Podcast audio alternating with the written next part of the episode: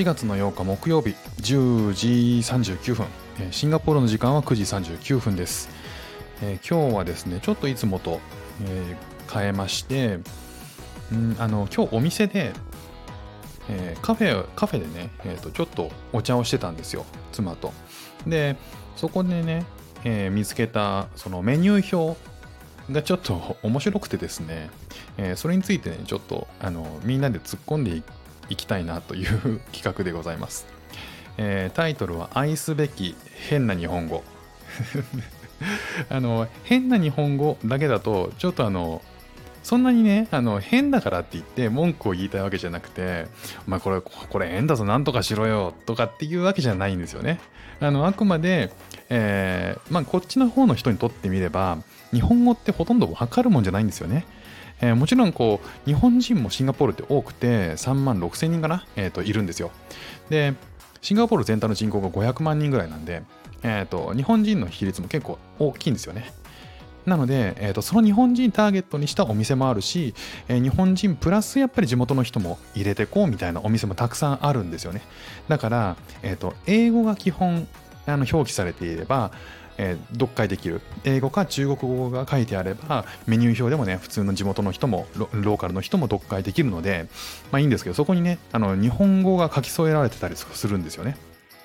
で、えっと、時々あの街中で広告とかこういうメニュー表を見てて この日本語正しい？みたいなのがね結構あったりして面白いのでそんなことをね、えーと、皆さんでこう突っ込み合えれば面白いんじゃないかなっていうので、えー、今日はご紹介したいなと思います。今日はですねあのパンケーキ屋さんだったんですよね。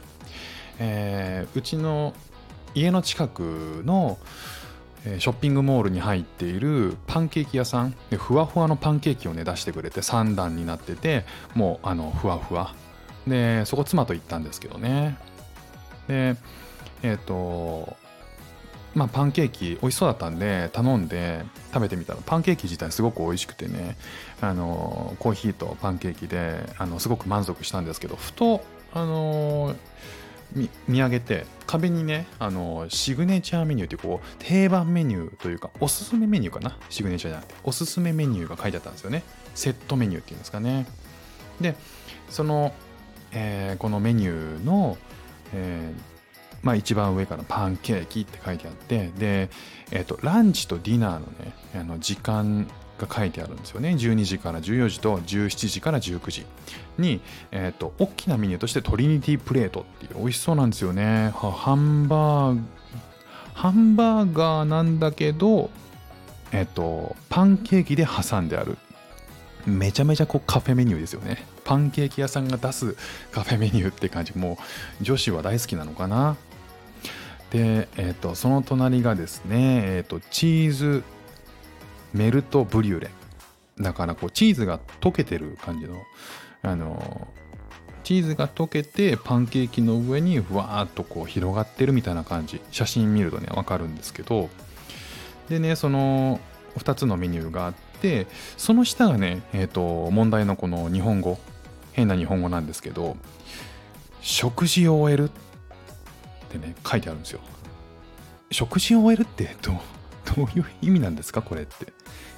あのその下にリミテッドタイミングデイリー。書いてあるんですけどこれはねえっ、ー、と要はこのランチタイムとディナータイムの時間内でっていうことなんですだと思うんですよ。リミテッドの有限の、えーと決まられた時間ですですっていうことだと思うんですけどうん、ただそれにしても食事を終えるってどういう意味でつけたみたいな。これ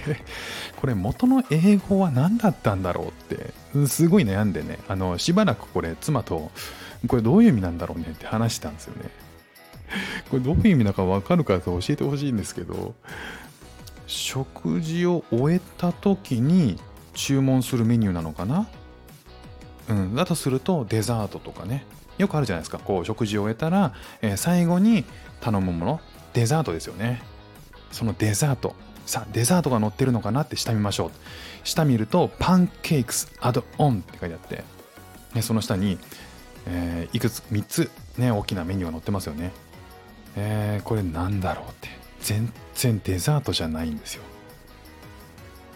えっ、ー、とこれねあの見方が見にく見にくいんですけど、えっと下に123と書いてあるんでそれの通りなんですよねきっとね。えっ、とこう対象これに紐づいてるんですよね。だから一番左がその下の1番きのこスープ。2番がアイスレモンティーアイスピーチティー。3番がミックスサラダ。そのね順番になってるんですよ。でえちょっと待って。きのこスープってこの食事を終えた時に頼むやつだっけ？みたいな。だからすっごいね疑問になっちゃったんですよ。あの食事を終えた後に頼むもんならえっとこの3つはデザートであってほしい。ちょもうなんかねこの辺からちょっとパニックになっちゃって。サラダもいや食事を終えた後に頼むもんじゃないよな。いやいやもう100歩譲ってレモンティーとアイスピーチティーはまだわかるけどっていうのがもうなんかちょっとパニックになっちゃってで、えっと、左下にね choose 1 2 or 3 3だからえっと12か3を選ぶ。あ違う。1を選んで2か3を選ぶ。どういうことだ？ちょっとねこのこの辺りもねちょっと混乱してしまってるんですよね。僕の中では。でえ complete your meal complete your meal あこれが食事を終えるか。あなるほど。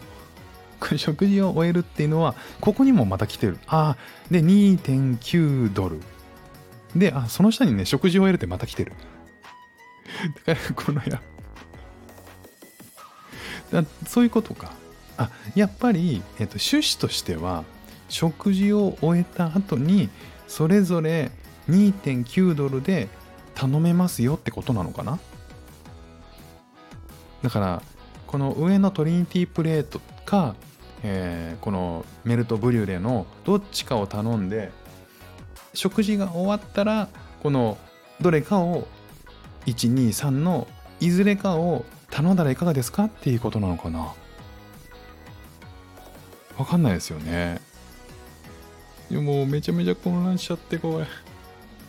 でも食事が終わった後にミックスサラダ頼まないしな。とかもうなんかパニックになりました。というねこの食事を終えるっていうこのキーワードがあの他に何が正しかったのか。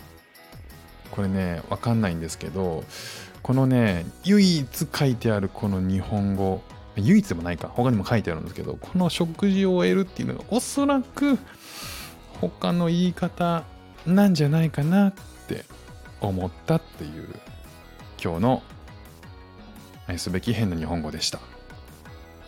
まあ、こんな感じで、えっと、他に、結構街中歩いてるとね、こう、日本語で書いてあるんだけど、その日本語どういう意味みたいな、あの、日本語結構あるんですよね。ただそれが、日本語としておかしいからなんとかせいってクレームをするような内容じゃないからまたいいんですよ。あの、やっぱりシンガポールの人たち、日本が好きな気がする。だし、えっと、日本人ターゲットにしてるっていうことももちろんあると思うんだけど、えっと、やっぱりこう日本に、えーやっぱこうが好きじゃないと日本語って使わないと思うんで、うん、だからねこうちょっと面白おかしいこう日本語訳みたいなものが結構あるんでそれをね時々紹介していこうかななんて思ってます。今日も聞いていただきましてありがとうございました。ではまた。